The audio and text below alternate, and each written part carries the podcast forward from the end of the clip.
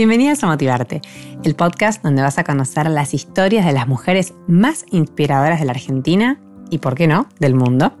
Soy Flor Palumbo y te invito a que me acompañes a descubrir todo lo que podemos aprender de ellas a través de su experiencia. Pasa y escucha. Así arranca Motivarte.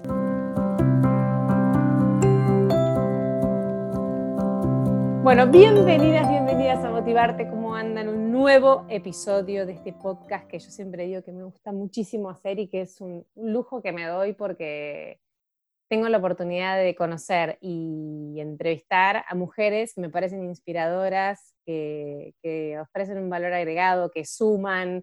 Y en este caso estoy con una de ellas, este, Clara Shimulgel. ¿Shimulgelo? ¿Hice bien el apellido, Clarita? ¿Qué origen es tu apellido? Danés. Es, este, para que te voy a subir. Es difícil de pronunciar, pero... Sí, en general, típico lugar donde te llaman por el apellido, de repente hay silencio y dicen mi nombre. Clara.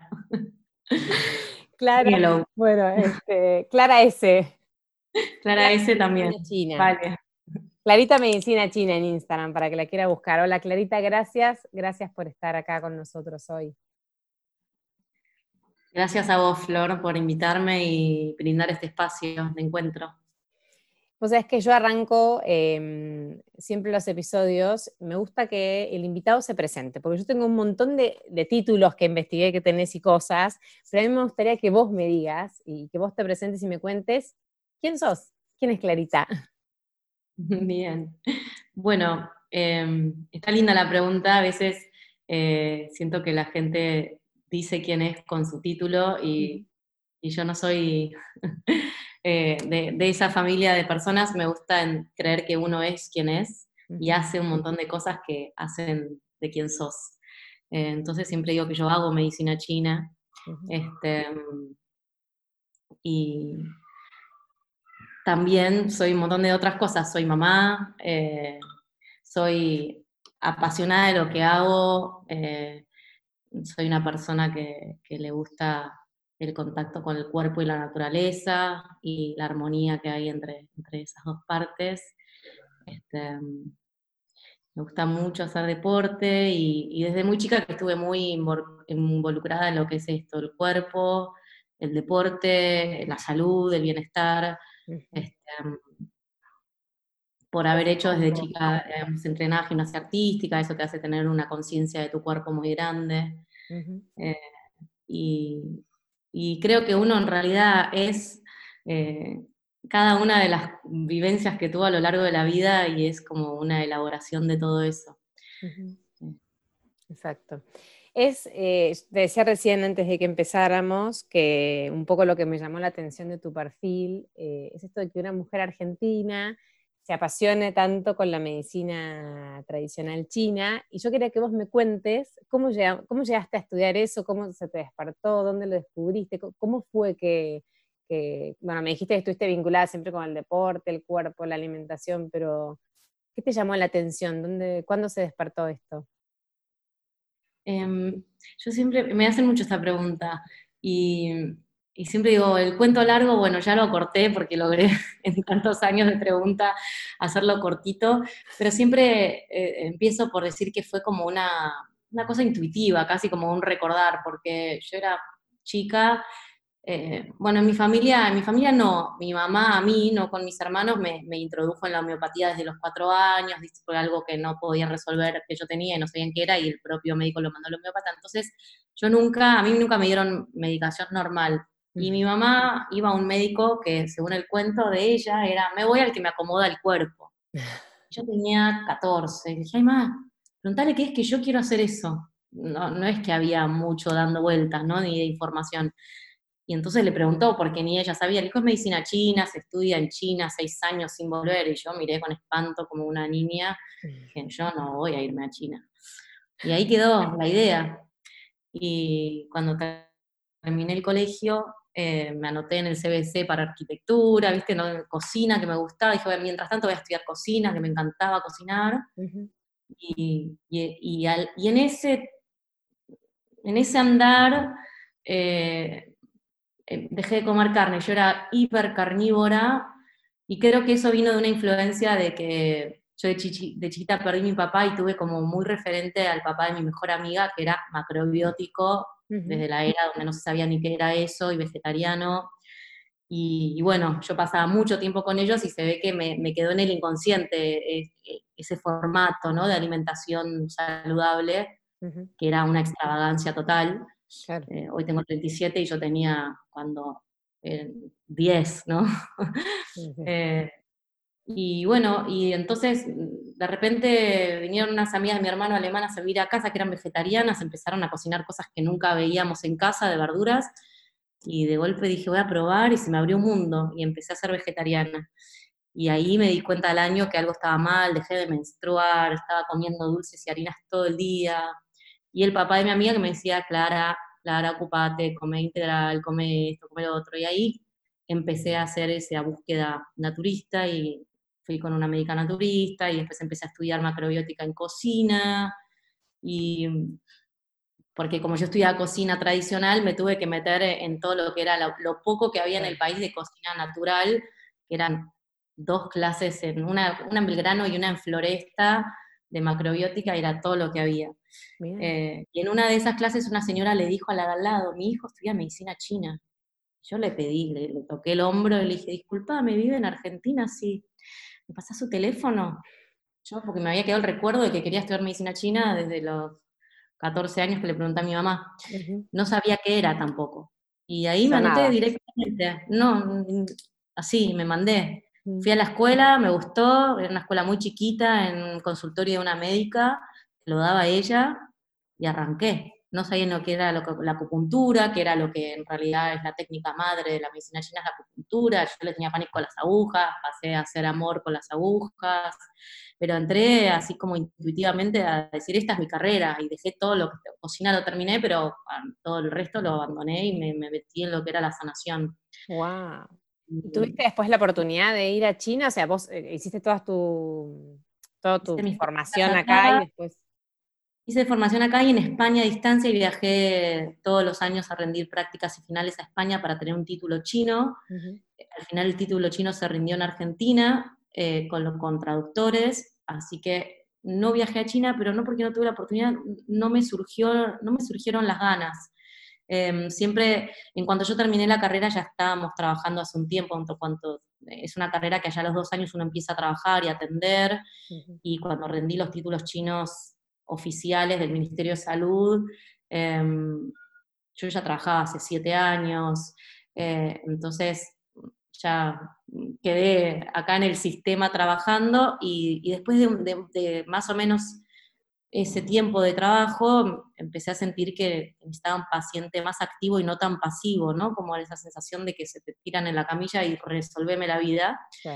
Y, y, entonces dije, como yo hacía ya mucha medicina china de alimentos estudiada por mí sola, por libros, y naturismo y macrobiótica, un poco mezclado, atravesé todos los formatos, el veganismo, el macrobiótico, el naturista, no sé, probé todo durante años y fui entendiendo y hasta que un día me empecé a estudiar medicina china y dije, ah, claro, acá está el equilibrio, el eje también dentro de lo que es alimentación, porque había mucha limitación en lo que son las tendencias alimenticias con un nombre, un formato de lo que es la estructura mental de cómo tiene que ser, el que es vegano tiene que hacer esto y respetar, el que es macrobiótico tiene que hacer esto, ¿no?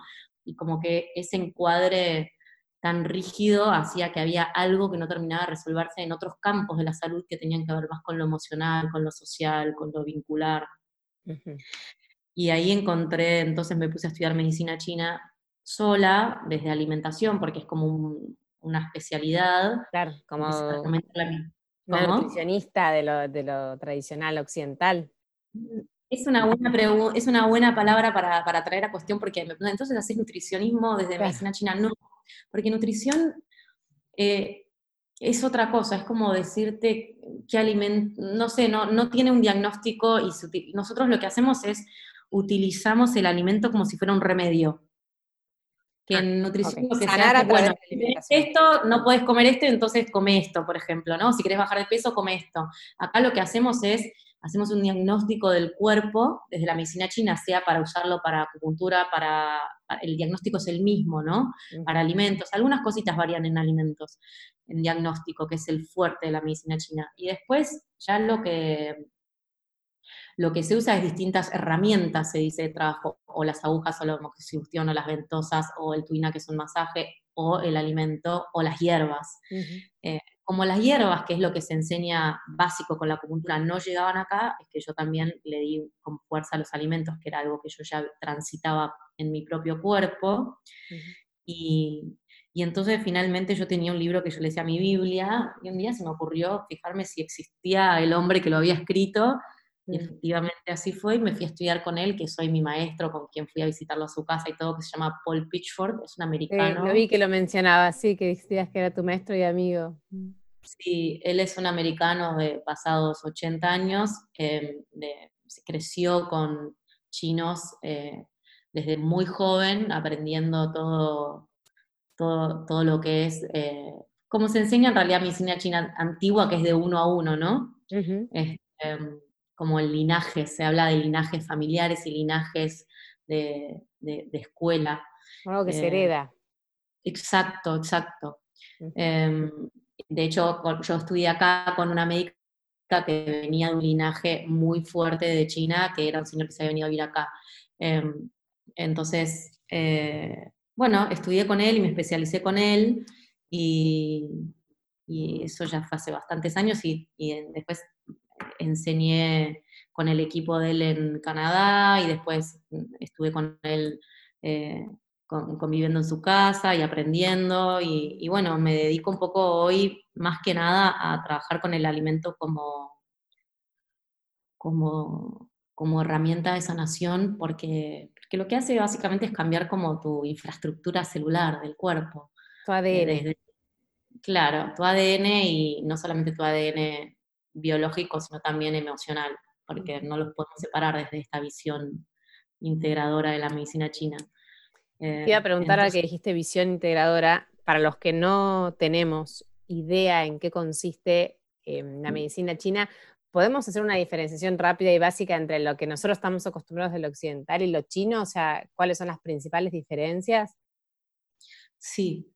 Em, por de pronto que es una medicina holística y preventiva, lo que quiere decir es que contempla, holística es que contempla el cuerpo como un todo, no podemos separar emociones, órganos, funciones fisiológicas de los órganos, funciones metabólicas, eh, zonas del cuerpo, emociones, no sé, ya lo dije, hasta con las estaciones del año y los colores de los alimentos. Como entendemos que todo es una gran red que se está interconectando continuamente y moviendo de una forma eh, ordenada o desordenada si, si, entrara, digamos, en algún tipo de sintomatología.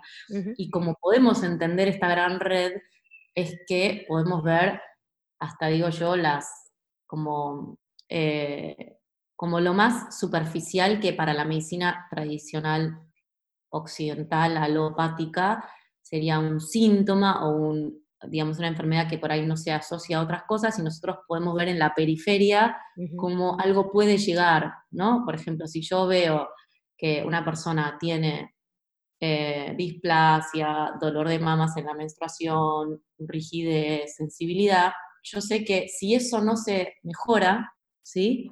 Mm. Podría llegar a generar quistes, tumores, ¿se entiende? Porque podemos ver todo el panorama desde lo más, es como mirar un árbol y no le miramos el agujero solamente de donde se, donde se rompió la rama, sino que miramos todo, desde la última hojita, y entonces si la hojita se está moviendo de una forma, quiere decir que el árbol no está creciendo bien, ¿se entiende? Sí, sí, Después sí, corregirlo. Em, eh, entonces lo que hacemos es eso, miramos un cuerpo como un todo, porque como está todas estas partes están interrelacionadas, si a mí se me, no sé, me duele la menstruación, yo no la voy a poder separar de una función hepática, ¿se entiende? Eh, entonces, hay algo de lo que nosotros no podemos separar el cuerpo y no lo voy a poder separar tampoco de por ahí bronca, ira frustración a ese mismo dolor. Eh, con respecto a la homeopatía, porque dijiste esto de las emociones y me está acordar a, un poco a mi homeopata, que, ellos también ven un poco, ven las emociones, el vínculo entre las emociones y el síntoma, o tiene alguna similitud o nada que ver lo que estoy diciendo. Sí, ellos, em, eh, la homeopatía y la, medicina china se trabajan muy bien a la par no, no, tienen la misma visión de lo que es el cuerpo para nosotros, ¿sí? Nosotros hablamos en otro idioma, básicamente, hablamos que el cuerpo está separado en cinco elementos, no entendemos cómo se relacionan, cómo una cosa va a desencadenar, desencadenar en otra, este, cómo una cosa que veo hoy es la puntita del iceberg de esto que viene abajo. Eh, creo que en la miopatía hay una parte de diagnóstico que es muy profundo en el campo emocional vinculado al cuerpo, pero eh, no sé si tanto esto de ir a, nosotros decimos la etiología, que es ir al origen de toda esta red de desencadenamiento. Igualmente lo creo muy eh, eficaz como procedimiento, simplemente que la forma de llegar es diferente. Eh, nosotros igualmente asociamos como cada emoción a un sistema de órganos, entonces sabemos que si hay una emoción muy fuerte en una persona o muy repetida en el tiempo, vamos a tener que trabajar un sistema de órganos para que esa emoción se ordene. Este, y es fácil em, o te resultó fácil adaptar algunas cuestiones que tengan que ver con la cultura oriental, costumbres, hábitos, eh, a, nosotros, porque vos tenés pacientes con, no sé, con historia occidental, entonces, ¿cómo, cómo, cómo se puede hacer esa mezcla? ¿no? Porque, o, no, no hay tanta diferencia en las cuestiones más chicas. No, sí, a ver si entendí la pregunta, respondo y si no me decís que respondí mal. Es el lío, em, en realidad yo lo que hago es, eh, a nivel técnica de utilización de herramientas, mm.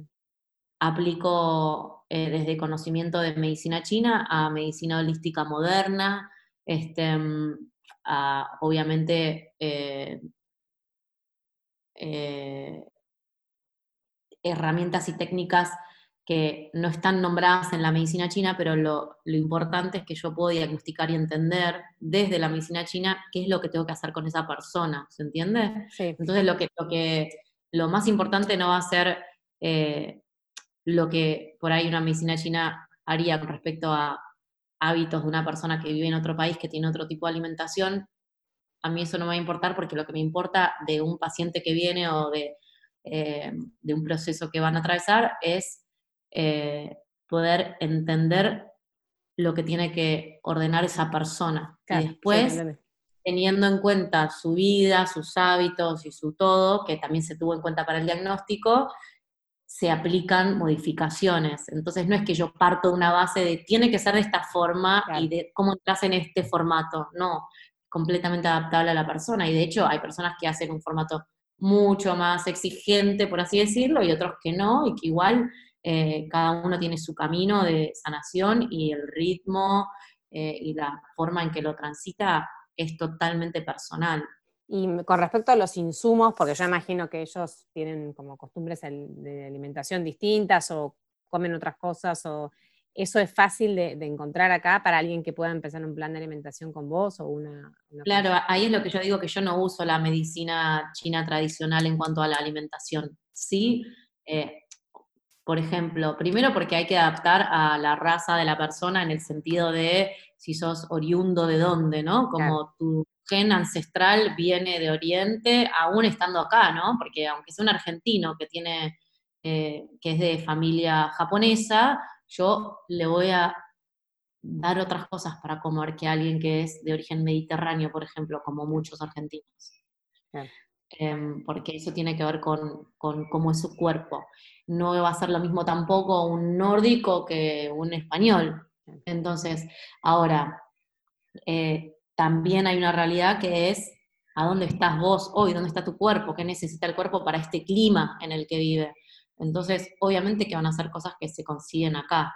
Hay algunas pequeñas cosas que yo uso que se traen de afuera, pero que no son, eh, que acá no se puedan, que no crezcan, sino que son formatos en los que vienen que son más utilizables de, de, otra forma. Por ahí en Argentina misma no se produce, pero por ahí lo que te estoy dando es un aceite esencial de lavanda que está hecho apto para ingesta y acá no se lo produce apto para ingesta, pero no es que acá no crezca la lavanda. Entonces yo de hecho estoy también especializada, va, especializada, también estudié lo que es la fitoterapia china, pero aplicada a la fitoterapia eh, americana y europea, que es algo que desarrolló un señor en Córdoba, un médico chino en Córdoba, con China, em, porque lo que nosotros tenemos es toda una fitoterapia china que es con diagnóstico chino, con plantas de allá, como vos decís. Eso primero que nos importa y segundo que son plantas que acá no crecen, entonces para nuestros cuerpos no son tan adecuadas ni van a ser las más efectivas, van a ser mucho más efectivas las plantas de acá.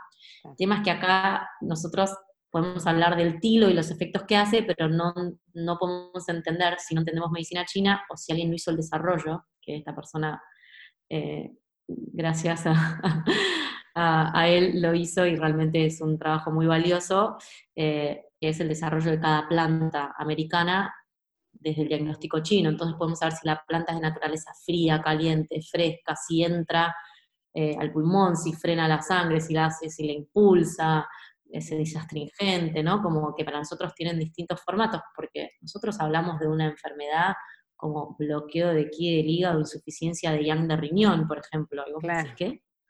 Y entonces yo si sé eso, tengo que buscar plantas que hagan esa acción, que nutran el yang, que desbloqueen el ki hepático, y, si, y sobre las plantas americanas no está hecha ese estudio.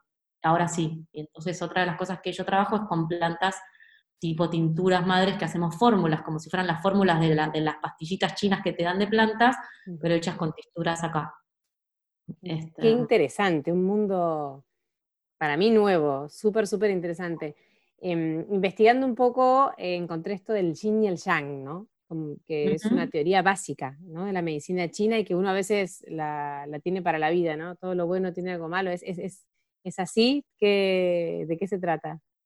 Sí, es la teoría madre de la medicina china. De hecho, todas las ciencias antiguas, tradicionales chinas, son hijas de la teoría del yin y el yang, que básicamente dice, como vos decís, que todo está compuesto de opuestos y complementarios, ¿no? Como que no existe el bien sin el mal, es así. Entonces nosotros lo usamos para entender lo que es eh, decimos que es una, teoría que describe, describe los fenómenos en el cuerpo y en la naturaleza. Entonces, si los podemos describir y entender su, naturaleza básica, como si es femenino o masculino, si es caliente o si es frío, si es ascendente o descendente, em, lo que nos va a permitir es entender cómo se comporta y cómo funciona, por ende cómo actuar si está en desarmonía.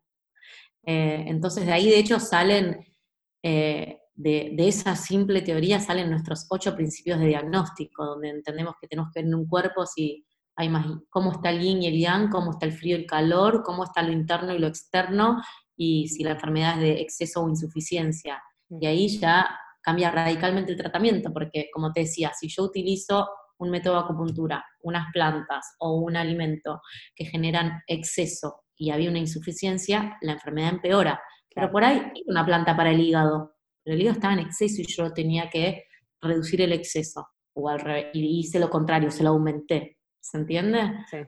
Em, ahí está donde nosotros podemos hilar muy fino, y por eso creo que, es tan precisa la, la, acupuntura.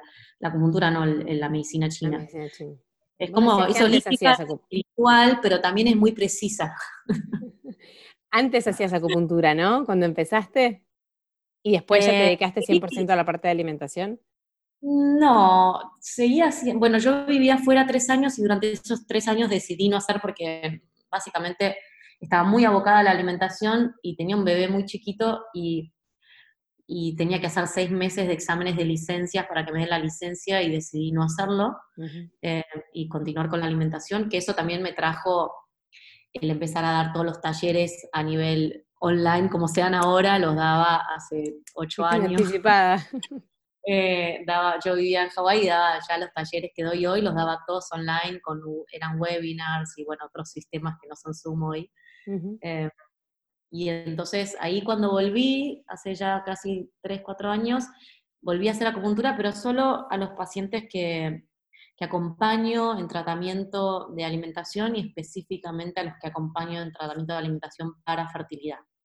Ah. Este, porque tampoco me da tiempo para mucho más y bueno, me, me gusta eso. Ahora, ahora en pandemia podríamos decir que ya no atiendo más con acupuntura y derivo, porque hay algunas acupunturas que sí están atendiendo y yo ya estoy muy abocada al otro sistema y con un niño y todas las complicaciones de... Ah, y la cuarentena, sí, sí, todo lo que trae. De la cuarentena eh, decidí que ya por, un, por ahora no atiendo, pero no, el consultorio lo tengo armado y sí, hace no tanto atendía, hasta, hasta la cuarentena. Está muy bien. Clary, ¿a qué tenemos que prestarnos atención? Es una buena pregunta. Em, algo que yo hablo mucho es de que el cuerpo tiene una antena instintiva, mm. que se prende en realidad desde, la, desde que nacemos hasta los tres años, como la de cualquier animal. Em, y el problema es que si como nuestros padres no nos ayudaron a que nuestra antena conecte con el instinto y más bien coartaron ese instinto tipo si no te terminas el plato no te puedes levantar de la mesa y el niño yo no tengo hambre y lo obligan a comer, empieza a imprimir en el instinto eh, que no tiene que escuchar su cuerpo y que tiene que comer hasta que terminó el plato aunque no tenga hambre. ¿Sí? Eso es un ejemplo, pero como esos hay un montón en lo que es la crianza. Por eso también promuevo tanto el el, baby led winning que, nos ayuda a, desarmar eso a nivel sociedad, ¿no? A criar ¿Qué quiere decir el baby led winning? Como que ellos puedan elegir libremente. Exacto, es eh, como es una técnica que lo que se hace es acompañar a los chicos desde que empiezan a comer de los seis meses eh, a que sigan su instinto y uno le ofrece distintos alimentos a distintas familias y permite que el chico elija y coma el alimento que necesita porque instintivamente lo puede reconocer y saber que si necesita proteína va a elegir la proteína y si no, si no va a elegir el otro. Y por eso a veces con una semana lo mismo y después no lo comen por un mes. Y permitir que regulen cuánto quieren comer sin obligarlos, no premiarlos con alimento. Pero entonces esa, ese, ese instinto está un poco atrofiado por ahí para nosotros y que estamos varios o varias eh, hoy luchando por, que cambie y dando talleres y enseñando a que le enseñen distinto a sus hijos. Em, es un instinto que si el cuerpo recibe el alimento que necesita, que es un alimento en líneas muy generales, de la mano de lo natural, o sea, sin conservantes, sin aditivos químicos, ¿sí? este, no procesado, eh, básicamente para ser muy sencillos, casi todo lo que hay en un supermercado, fuera de lo que es verdulería o carnicería o pescadería, ¿no? De, todo lo que viene, viene, de la naturaleza, sea vegetal o animal, lo que hace es, eh, cuanto más comemos de lo procesado, más nos alejamos de ese instinto, y cuanto menos y cuanto más eh, saludable comemos, nuestro cuerpo empieza a ordenar el instinto y vuelve a reconocer qué necesita y qué no necesita. Em, entonces, eh, es muy interesante. En realidad, todo ese trabajo se hace también con, con, con, trabajo de conciencia, que tiene que ver con respiración, meditación. Nosotros cuando hacemos la pirámide nutricional de medicina china, en la base se llama conciencia y la segunda ejercicio físico, porque si el cuerpo y el espíritu emocional y mental no están en orden, es muy difícil que podamos escuchar nada, ni siquiera qué, ni cuánto, ni cómo comer, porque estamos atravesados por otras cosas que no hay mucho ruido, ¿no? Exacto, no están en armonía, en paz o en silencio para poder escuchar el cuerpo. Entonces, para escucharnos en realidad, además de comer saludable, tenemos que tener esos minutos donde nos podemos escuchar. Hay una técnica muy interesante que están desarrollando en Estados Unidos que se llama Intuitive Eating, que es básicamente comer intuitivamente, y se proponen distintos trabajos de, de respiración y meditación previo a comer para conectar con qué me pide el cuerpo. Si me pide un brócoli o me pide arveja o me pide pollo o me pide este, arroz, ¿no? Em, porque el cuerpo tiene esa capacidad. Pasa que fue muy atravesada en la infancia y la perdimos. Entonces, las técnicas de, recuperarla para entender qué necesita nuestro cuerpo, que siempre sabe, eh, tienen que ver con, básicamente, primero ponerlo un poco en orden, o sea, sacarle todo lo que lo desordena que de hecho la primavera es la estación para eso, es para sacar del cuerpo todo lo que está de más, porque el hígado que está trabajando ahora en la primavera es el que limpia la sangre, limpia el cuerpo y desintoxica y elimina. Entonces, cuanto más podamos comer en armonía con la naturaleza y tener como armonía en nuestro tiempo de trabajo, descanso y actividad física y tener ese espacio, como decís, de silencio, eh, más en armonía vamos a poder estar con nuestras elecciones, de lo que sea, pero específicamente ahora hablando de comida. Justo recién mencionaste lo de la primavera, que mm, era mi próxima pregunta, porque ustedes hacen mucho hincapié en el tema de las estaciones del año, ¿no? Y los alimentos o las posibilidades. Ahora tenés un detox que me, me, pareció muy interesante lo que leí que dijiste, como, como que en realidad a veces no tiene que ver con eh, dejar de comer, no, tiene que ver con dejar de comer y no con elegir qué comer, ¿puede ser? ¿O al revés? Sí, sí. No es tanto sobre comer, sino sobre qué eliminar. Ahí está. Ahí va. Em, sí, cuando pensamos en esta, en esta estación, que es la primavera, que es la estación donde yo lo que digo que pasa en cada estación es que hay como dos órganos que les decimos órganos madre, eso quiere decir que tienen un montón de otras funciones además de las fisiológicas del órgano. Em, esos órganos madre están a cargo del cuerpo, se dice, de mantener el eje y el equilibrio del cuerpo. Y en, en la primavera, que es cuando venimos del invierno, que está todo denso, pesado, muy nutritivo porque necesitamos tener más nutrición, estar más quietos, subir de peso para tolerar el frío. De repente llega la primavera que nos tiene que sacar de encima todo eso para poder encarar el verano livianos y no morirnos de calor y de problemas que pueden generar un exceso en verano por el calor de afuera y el calor de adentro. Entonces, cuando yo pienso que tengo que ayudar al hígado que haga este trabajo de depuración y de sacar del cuerpo todo lo que necesita y está de más, eh, desde lo tóxico al exceso de materia grasa, si lo hubiera, porque es parte de lo que procesa, em, lo tengo que impulsar, pero para que yo lo impulse, para que ese hígado depure, primero le tengo que dejar de dar trabajo, ¿se entiende? Porque es como que quiero que saque y limpie el sótano, pero todos los días dejo la puerta abierta y vivo en una calle de tierra y hay viento. Entonces, todos los días yo estoy barriendo la entrada para que no se ensucie, ¿no? Todos los días barro la entrada. ¿Cómo hago para ir al sótano sin que se me haga una, polvareda en la entrada? Y bueno, cerrar la puerta. O sea, cierro la boca, dejo de comer todo eso que le hace mal para que pueda ir a sacar los residuos viejos acumulados de quién sabe cuántos años. Entonces, un poco cuando pensamos en el hígado, la primera pregunta es, primero, ¿qué saco? Porque él tiene mucho trabajo. Entonces, si quiero que él trabaje mejor, le tengo que aliviar el trabajo, básicamente. Claro. Y de ahí viene el que no como. Y ahí viene, no, y digo lo de las estaciones porque veía que también tienen un otoño y como que está muy vinculado la, la estación del año con la alimentación. Sí, em, como como te digo que cada estación del año va a ir haciendo un recorrido con, como dije, dos órganos madre que están a cargo del cuerpo, o sea que tienen funciones exacerbadas en esa estación, esos órganos madre o adentro de ese elemento se dice que es al que le corresponde, la estación le corresponde un elemento, lo que va a pasar es que em, van a haber un montón de funciones asociadas a ese elemento y un montón de alimentos asociados a ese elemento que lo que van a hacer es ordenar el sistema de ese elemento. Entonces, por ejemplo, para el elemento de la primavera, que es la madera, el color que le corresponde es el verde, todo lo que es la clorofila, todo lo que es el sabor ácido, lo que es sabores, porque se, se adjudica un sabor para cada elemento.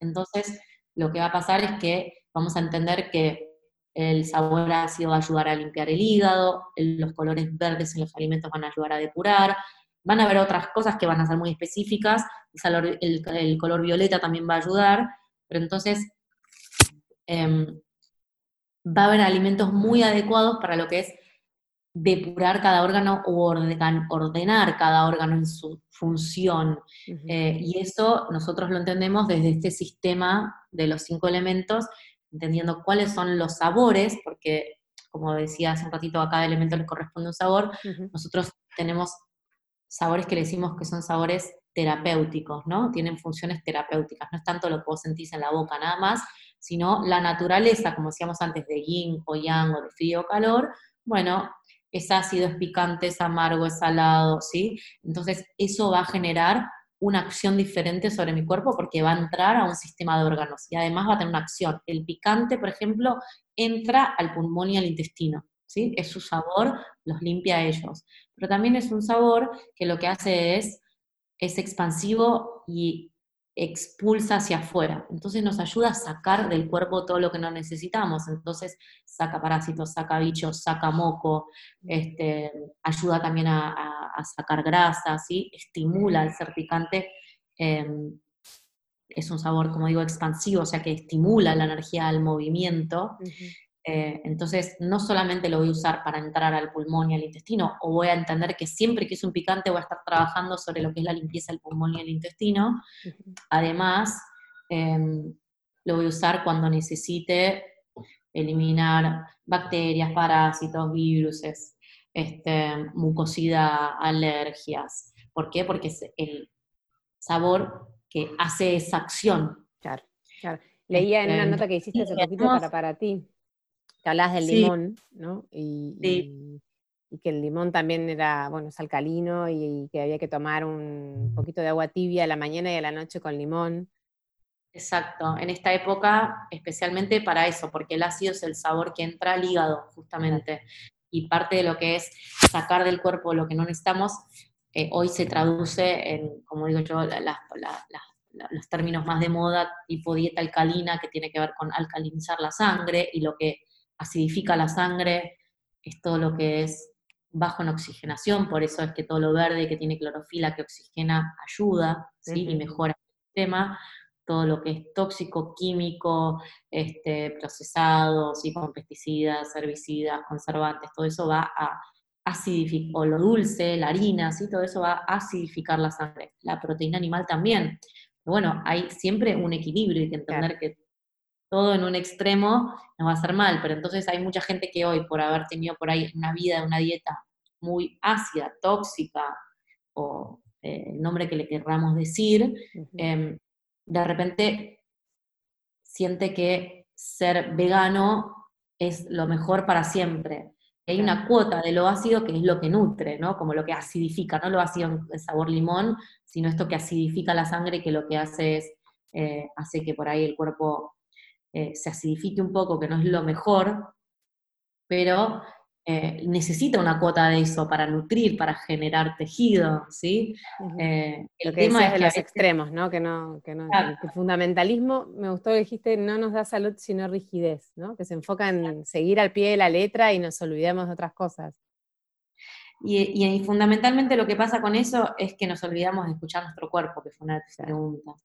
Entonces yo también mi, formato de, atender hoy es todo a través de enseñanza. Eh, hago como las chicas que veo para fertilidad o para menstrual o para embarazo, las veo en grupos y les enseño, porque a mí no me gusta, como dije cuando trabajaba con acupuntura, los pacientes eh, dependientes, ¿no? Que no tienen eh, como las riendas de su propio cuerpo y su vida, porque desde esta medicina entendemos que las tenemos totalmente. Entonces, eh, a mí me gusta enseñarles porque tampoco creo en que sean, tengan que ser dependientes de mí. Eh, entonces... les, das las herramientas. herramientas. Ellos van aprendiendo y una vez que pasó un periodo de tiempo, realmente saben manejarse, saben, conocen, entienden el cuerpo, saben cuando les pide algo, cuando no, cuando esto les hizo mal, cómo resolverlo, porque van aprendiendo. Y para mí eso es lo más lindo, ¿no? Porque uno no solamente se sanó en el proceso, sino que aprendió cómo sostener ese eje. Hola, hola. Sí. Ah, te había, perdido. Y me, perdí. Mm, me, quedé en que aprendieron a sostener ese proceso. Ese eje, ¿no? Como uno eh, no solo, una cosa es hacer una sanación ciega, bueno, me dijeron que coma esto, ni idea, me sentí mejor, ya hasta me curé, a un proceso donde, o, o al revés, o no sé, me lo dieron, pero como una parte y la otra no, y no entiendo para qué lo tenía que hacer, pero me da fiaca. En cambio, si uno entiende, eh, tiene como otro lugar en donde realiza eh, ese proceso y además se le van imprimiendo las herramientas que entendió a nivel teórico y después vivió a nivel eh, cuerpo y proceso, cuerpo, emoción, eh, porque la verdad es que cuando trabajamos de una forma integral, el proceso es profundo y, afecta a todos los campos. y, probablemente lo que se convierta en una forma de vida también, ¿no? Porque las dietas a veces pasa que uno las hace y te cuesta mantenerlas, pero cuando el cambio es profundo y tiene que ver con, con un todo, me parece que, que es más duradero en el tiempo.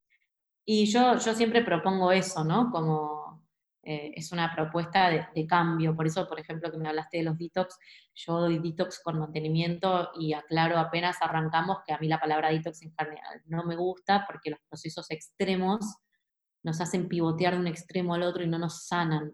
Em, entonces, lo que hacemos con un proceso extremo, sí, en distintas etapas de, estacional, estación, de las estaciones donde hay cambios de una energía muy extrema a la otra, lo impulsamos al cuerpo a ordenarse a esa nueva energía, pero después sostenemos.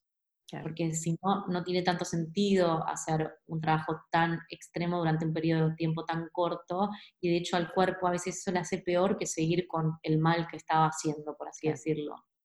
Eh, por eso yo propongo el detox, básicamente porque es una palabra hoy de moda y a la gente le, le, gusta y es el formato de vocabulario que se utiliza para un proceso intenso durante un periodo de tiempo, pero yo siempre lo propongo con mucho acompañamiento y mantenimiento para toda la estación y que recién cuando viene el cambio estacional se hace otro ajuste para la otra estación. Claro. Este, porque sí, es como decís, un, un estilo de, de, vida que, bueno, a veces se hace gradual, a veces menos gradual, pero la idea es continuar con eso que, nos hace bien. Sí, claro. Aparte, yo creo que es inevitable darse cuenta la diferencia, ¿no? Cuando uno genera un cambio tan profundo, eh, es inevitable. Por lo menos yo lo, viví, no, no, no, con medicina china, me encantaría, la verdad, pero sí con otros cambios de alimentación que hice drásticos y este, me siento mejor. No, no, no hay mucha vuelta. Es que el tema es ese, una vez que uno se siente bien y estaba acostumbrado y creía que sentirse mal era parte de la vida, no quiere volver a sentirse así. Entonces, cada tanto no nos sale, eh, porque muchas veces algo que decía mi profesor es, eh, el alimento que ingerimos vibra energéticamente exactamente en cómo está vibrando nuestro cuerpo en ese momento. Por eso comer mejor es un trabajo para realizar, porque uno tiene que hacer una mejoría energética, ¿sí? De todo ese campo espiritual, emocional que está vibrando en una sintonía y se le pide que vibre en una, vibración más elevada, por así decirlo. Por eso es que cuando algo nos impacta y estamos deprimidos, eh, angustiados, preocupados, estresados, de repente es como, no, basta, voy a alargar todo, me voy a ir a comer cualquier cosa porque no aguanto más. Y lo que pasa es eso, es que como la vibración bajó a nivel energético del cuerpo, me atraen ahora alimentos de vibración más baja que son los que sostienen esa vibración, porque es más fácil o es muy fácil comer el alimento que vibra como, como yo soy, porque básicamente en pocos segundos ese alimento se transformó en vos. Entonces no se tiene que adaptar a nada ni tiene que hacerte a vos hacer un esfuerzo por vibrar mejor. Claro. porque la todo lo contrario a lo que hay que hacer. Exacto. Pero bueno, es de un, es de un trabajo que comprende eh, distintos formatos, formato espiritual, formato emocional, formato físico, formato de alimentación. ¿Por qué? Porque, porque somos un todo atravesado por todas estas formas, eh, que, están, como decimos, entrelazadas. Como yo digo, no vas a poder dejar de irritarte o frustrarte por cosas que te pasan si tu hígado sigue tóxico.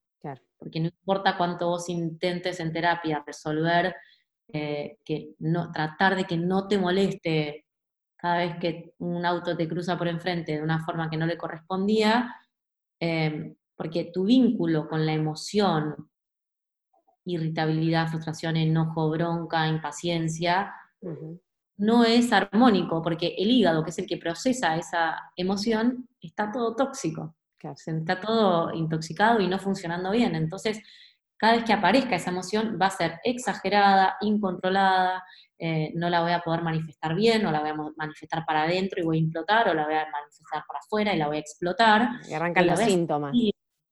¿Cómo? Y arrancan los síntomas. Y si la contengo mucho, arrancan los síntomas, exacto. El tema es que una vez que yo trabajé sobre el campo físico, fisiológico de ese órgano, de repente se me cruzó el auto y en vez de tener impaciencia y por ende bronca, irritabilidad o lo que sea, tengo paciencia y digo, bueno, no lo tomo personal, estará, qué, mal que manejan los otros, tendrá algún problema, yo sigo con mi camino, ¿no? O si algo me molesta y te lo tengo que decir, te lo digo de una forma productiva, ¿sí? En, vez de saltar, eh, embroncarme, guardarme la bronca y hacer síntomas, ¿sí? Es como que uno puede encontrarse con esa emoción y hacerla fluir, decimos, que es sentirla y hacer algo productivo para resolver lo que me incomodó. Pero eso en general es muy, muy, muy difícil de realizar si no trabajo sobre el órgano. Claro. Porque el órgano es la parte densa de la emoción. Si la parte densa está mal, es muy difícil. Es imposible. Y, mm, ¿Cómo, cómo? No, no, nada. Eh, te había perdido. Eh, para ir ya terminando, porque llevamos como 40 minutos hablando, eh, te quería preguntar, ¿qué es, lo, ¿qué es lo que sanaste vos a través de la medicina china? ¿Vos también tuviste o tenías algo, alguna patología, algún dolor, algo que pudiste sanar a través de la medicina china? Sí, mira, yo lo primero que sané con la medicina china fue una menorrea de un año, que es no menstruar. Em, básicamente por dejar de comer carne y no comer armónicamente. En esta etapa que eh, decías que, que fuiste vegetariana. A los 17 años, exactamente. Cuando apenas dejé de comer carne, no, no, no, hice los deberes, por así decirlo, de quien deja de comer carne y tiene que equilibrar, que igual tampoco creo que para una mujer argentina sea adecuado dejar de comer todo tipo de producto animal, porque tenemos una, una, genética y una herencia muy animal. Mm. Muy animal. Hay medidas y formas, pero bueno, el tema es que, bueno, tuve esa menorrea y justo ahí arranqué a estudiar medicina china, llevo un año, ya había empezado como hace seis meses a, comer saludable, porque, por ejemplo, que a, los sí, cuatro o cinco meses que me empezó la menorrea, fui con una médica naturista, que fue mi primera introducción a todo eso, em, pero a la tercera sesión de acupuntura volví a menstruar y para mí fue algo que no lo podía creer. ¡Wow! Sí, eso fue, fue, con mi profesora, ¿no? Que dije, bueno, ya que voy a estudiar esto, me voy a ir a hacer las sesiones a ver de qué se trata. Claro. Bien, es la mejor forma de ponerlo en práctica. Sí. Y después ya, ya más avanzado, bueno, también algo que nunca conté tanto, no sé por qué, en, distintos formatos más mediáticos, es que yo tenía taquicardia paroxística supraventricular, que es una taquicardia que el corazón se te acelera básicamente y no saben por qué, ni por qué viene, ni por qué se va, eso quiere decir paroxística. Eh, y bueno, yo sabía que era porque me, angustiaba mucho y lloraba mucho y si me pasaba eso me venía la taquicardia y los médicos no me no me daban ni, pie con cola con eso. Y en algún momento me entregué al sistema y a mamá y le dije, bueno, mamá, le voy a ir a hacer la ablación que hay que hacer, operar, lo que sea. Pero yo creo que son emocionales, pero después de dos años de tenerla, yo recién estaba en segundo año estudiando, era como muy pronto. Fue ahí muy pegado, se ve de la menorrea, me estoy dando cuenta. Y ahí em, eh, eh, me operé y no funcionó porque nunca me pudieron desatar la taquicardia. Cuando te operan, te hacen con un catéter entran y te la tienen que activar con lo que supuestamente es el asanómalo que está además que la activa. No había asanómalo, y yo le digo al médico cuando salgo, no había nada asanómalo. Eso es el 6% que no la podemos, eh, que no lo pudimos encontrar ni activar. Y yo le digo, ah, bueno, eh, pero igual te quemamos uno que parecía ser el que lo que lo debería eh, producir. Bueno, le dije, listo. Yo te dije que era emocional, le digo, pero está bien. Y a los seis meses volví a tener. Oh. Y me dijo, sí, es el porcentaje de las que no funcionan. 6%. Bueno, y, nada, y en una de las veces que tuve que tomar la medicación, se pasó de medicación el médico y casi me muero desmayada y que no me latía el corazón. Y yo dije, esto no va nunca más. Y me hice, me auto hice acupuntura de ahí en adelante en cada taquicardia en siete minutos con las hojas puesta, se me frenaba la taquicardia y después de varias sanaciones propias ante las situaciones de taquicardia, em, decidí hacer el tratamiento de base para que no las tenga más y me hice un año todas las semanas yo sola en casa y no tuve más taquicardias. ¡Qué bien! Qué, es como eso fue como vos escuchabas, ¿no? Exacto, bueno, lo hice primero, sí, estaba leyendo unos apuntos y apareció como al pie de nota de uno de los puntos que estudiamos acupuntura, si lo combinás con este y este son para taquicardia paroxística supraventricular. Ah, y lo probé y funcionaba a la perfección y ahí me dejé todo y me empecé a hacer acupuntura para, eso. y después también sané mucho lo que es el típico colon irritable, ¿no? De todos los tenía todos y también eso lo sané con alimentación, no con acupuntura. 100%. Sí, porque aparte está muy vinculado, ¿no? A la alimentación, pero por lo menos te mandan siempre a hacer la típica dieta y... Mm, la base del colon irritable es parasitosis, que es algo que yo trabajo mm, a, fondo con todos los pacientes porque nos dan una, cantidad de síntomas que hoy desconocemos y que, desconocemos de que son de ellos y que tienen que ver con desde este, alergias, rinitis alérgicas, a, problemas digestivos, articulares, bueno, es como un sinfín y es como muy raro que haya alguien sin parásitos en nuestra sociedad porque no nos desparasitamos y nuestras abuelas recontra sabían desparasitarse, o bisabuelas por ahí.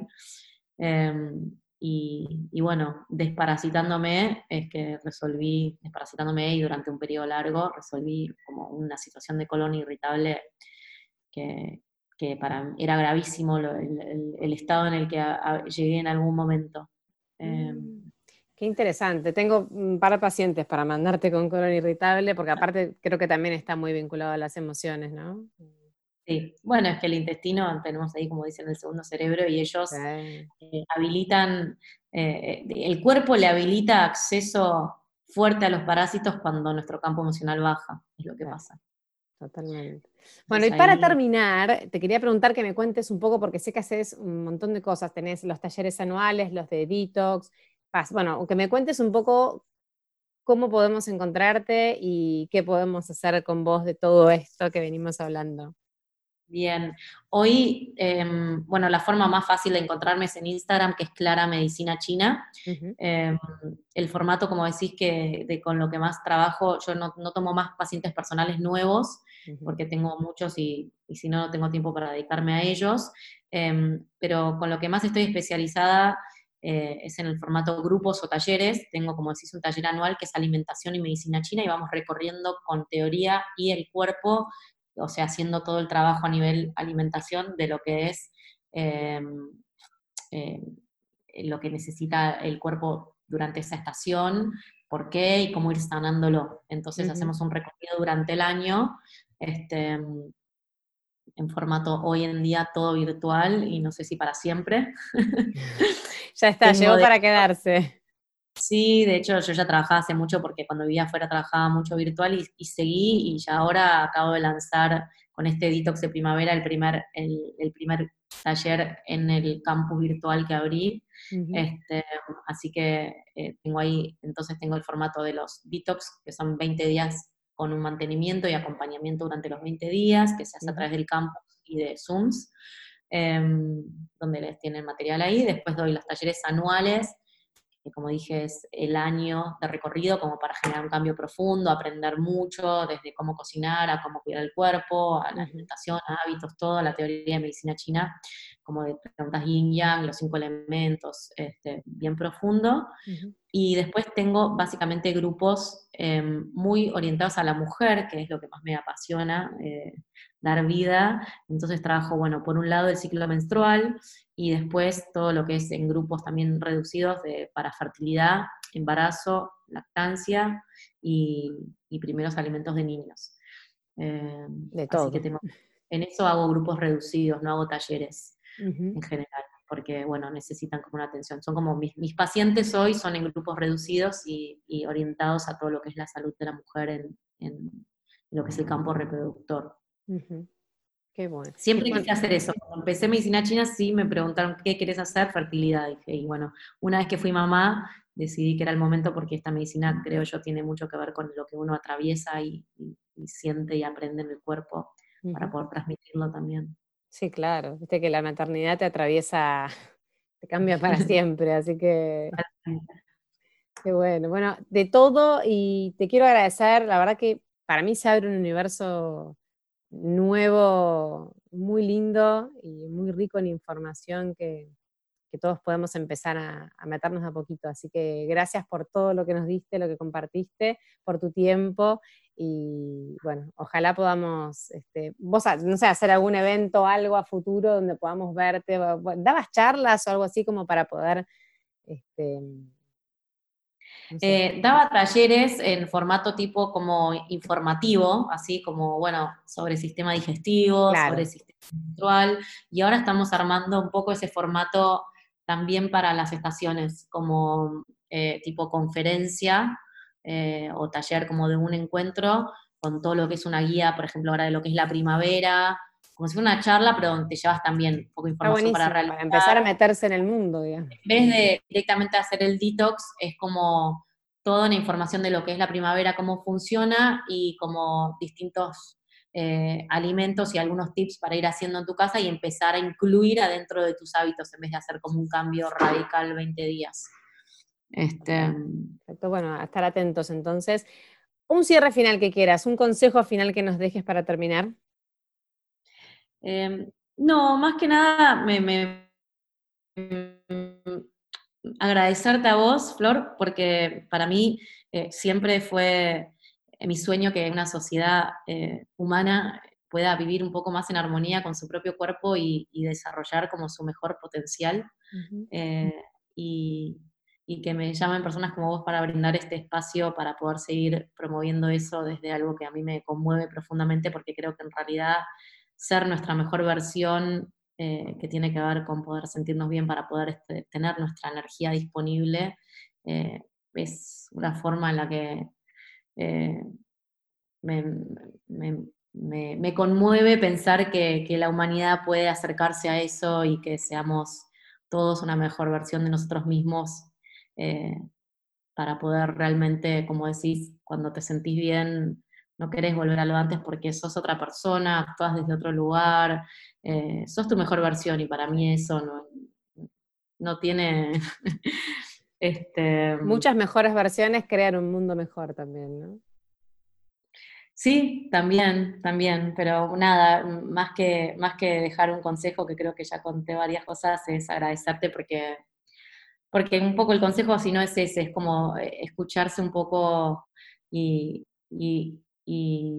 conectar con lo que somos a nivel cuerpo, que, que somos de la naturaleza y que necesitamos ritmos y alimentos que vienen de la naturaleza, eh, y con ritmos de la naturaleza también digo como esto del ritmo solar, ¿no? De descanso, de cuánto descanso, de cuánto no descanso, de cuánto ejercicio hago, para, para, poder estar un poquito más en armonía con uno mismo y, encontrarse con, ese, con esa intuición que nos guía y nos acerca más a, a nuestras necesidades. El equilibrio, ¿no? El equilibrio. Es difícil. Sí. bueno, muchísimas gracias, Clara. Y bueno, gracias y a ustedes las veo, las escucho en el próximo episodio. Chau Clara, chau a todas. Chau Flor, gracias.